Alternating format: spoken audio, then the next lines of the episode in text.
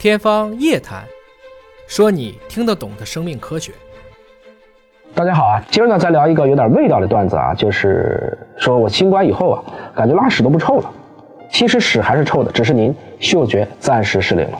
有一个网友特别搞笑哈，说这叫天选铲屎猪，适合养宠物的小伙伴。还有网友说呢，以前不敢吃的这些黑暗料理奇葩食物，比如说臭豆腐，比如说鲱鱼罐头。如果您不知道鲱鱼罐头啊，可以查一查啊。世界上最臭的食物，尹哥曾经在丹麦跟很多小伙伴们正儿八经开了一瓶。哎呀，这个印象太深刻了。那么我们回到主题啊，我们为什么会短暂的嗅觉失灵呢？咱们先从病毒开始讲啊。这个病毒啊，并不分什么铲屎猪啊，什么爱劳动猪啊，这个病毒没有这么智能。得什么症状和感染什么病毒并不是严格对应的。我们出现的症状之所以不同呢，大部分还是因人而异的。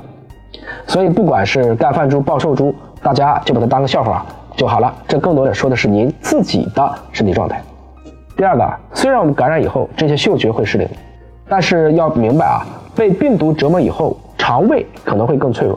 所以在这个时候，不应该再吃一些不健康的食物，特别是加重胃肠道负担的这些食物，引发腹痛、消化不良，就得不偿失了。应该来讲呢，这三年。嗅觉失灵是大家遇到最多、感受最明显的症状。今年七月份呢，在英国医学杂志上有一篇荟萃分析，大概百分之四十到五十的新冠患者都出现了一些嗅觉功能的障碍。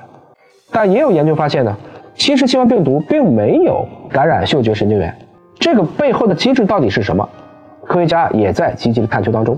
就在大概几天前，十二月二十一号，Science 子刊上研究了这个背后的原因。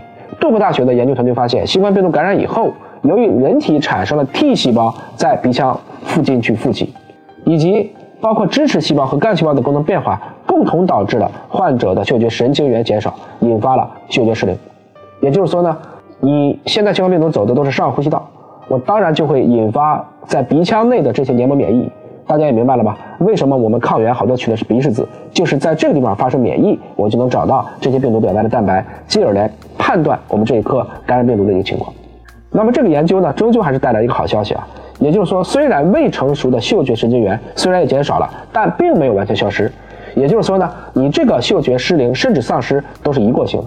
我们从现在的数据看，一般两周之内都或多或少能恢复，六周以内就能基本恢复。所以啊，真遇上这个事儿也别慌，平常心对待就行了。人这一辈子什么样的里程都有，突然闻不到味儿了，您可能会更加珍惜我们天然的这些五感六通。